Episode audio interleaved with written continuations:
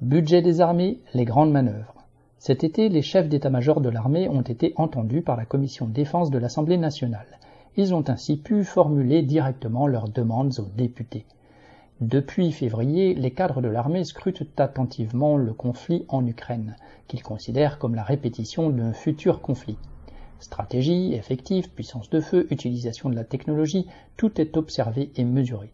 Et leur conclusion s'impose. L'armée française ne serait pas prête à un conflit de haute intensité, selon Thierry Burkhardt, après citation 20 années de conflits asymétriques, fin de citation, autrement dit pour la France-Afrique.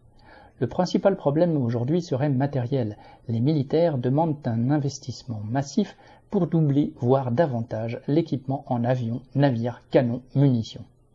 Le budget de la défense devrait suivre strictement l'augmentation prévue dans la loi de programmation militaire, soit 295 milliards d'euros pour 2019-2025, 44 milliards pour l'année prochaine. De quoi réjouir les industriels de l'armement comme Thales ou Dassault, d'autant que l'État est un client qui paye rubis sur ongle. Le plus inquiétant pour les travailleurs, au-delà de la facture qu'on leur présentera pour ces engins de mort, est que ces armes ne sont pas destinées à la parade. Le chaos de l'économie multiplie les foyers de tension et la matière explosive.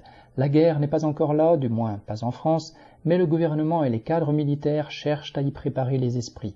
D'ailleurs, le rapport parlementaire publié par la Commission défense indique vouloir renforcer le service national universel et les citations forces morales des militaires et de la nation dans son ensemble. Fin de citation.